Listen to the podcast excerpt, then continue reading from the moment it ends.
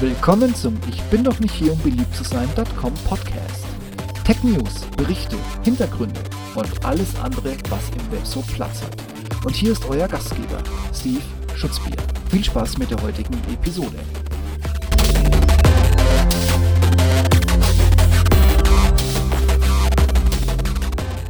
Wenn Apple als Podcast-Distributor Nummer 1 mal auf den Tisch haut und weitere Kritik an iTunes.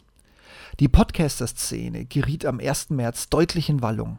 Kam da nicht spät nachmittags eine Mail von Apple selbst um die Ecke, die klare neue Bedingungen für die künftige Einreichung von Podcasts nannte und eben klar machte, dass Verstöße ab sofort durch Verbannung geahndet werden aber auch in dieser Mail bereits ein erstes Zeichen von Gnade, wessen Podcast aktuell oder künftig aus der Liste bei Apple bzw. iTunes genommen wird, kann nach Korrektur auf die neuen Maßgaben erneut eingereicht werden und eben eventuell wieder gelistet werden oder gelistet bleiben.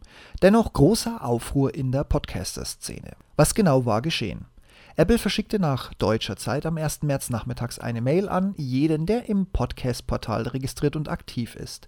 In dieser Mail beschrieb Apple aktuelle Vorgaben, die Podcast Keyword Spamming künftig wohl erstmal minimieren und mit weiteren zukünftigen Schritten verhindern sollen. In einem ersten Schritt soll nun klar geregelt werden, welche Einstellungen und Vorgehensweisen nun als eventuelle positive Einstufung Spam beurteilt werden.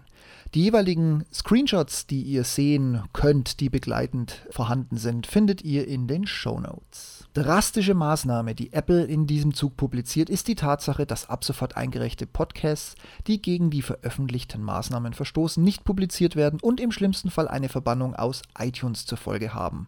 Stein oder besser gesagt Gebirge des Anstoßes ist ein Satz, den Apple zwar nicht gleich an den Anfang gestellt hat, aber mittendrin erinnert Apple freundlich daran, dass es einen iTunes Doppelpunkt Title Tag gibt und der sollte zukünftig ausschließlich die Episodennummer beinhalten beinhalten.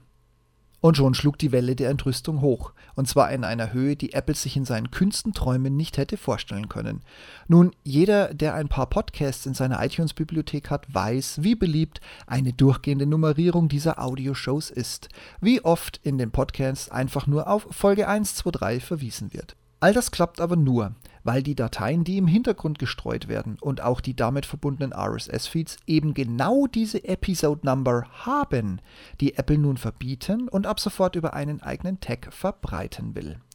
Das ging rund in diversen Podcasts und mit Sicherheit habt ihr auch den ein oder anderen kurzfristig aufgenommenen Pod erhalten, der euch mal freundlich mal eher gereizt darauf hingewiesen hat, dass die Episodennummer zukünftig von Apple gekillt wird und man nach alternativen Ideen für zukünftige Fortsetzungen sucht. Intern hat Apple auch dem Keyword Spamming den Kampf angesagt. In Dateiname, Titelbeschreibung und allen anderen möglichen Feldern so viele Schlüsselwörter unterbringen wie möglich. Auch das gehört zukünftig der Vergangenheit an. Aber dann ging es schneller als erwartet, während einige Podcaster nach diesen Maßnahmen teils drastische Töne gegenüber Apple und dessen mittlerweile völlig chaotischen und teils notorisch vernachlässigten iTunes anschlugen und auf die unaufgeräumten Kategorien und veralteten Apps und sinnlosen Beschränkungen hinwiesen, kam eine neue Mail. Auch die findet ihr in den Show Notes.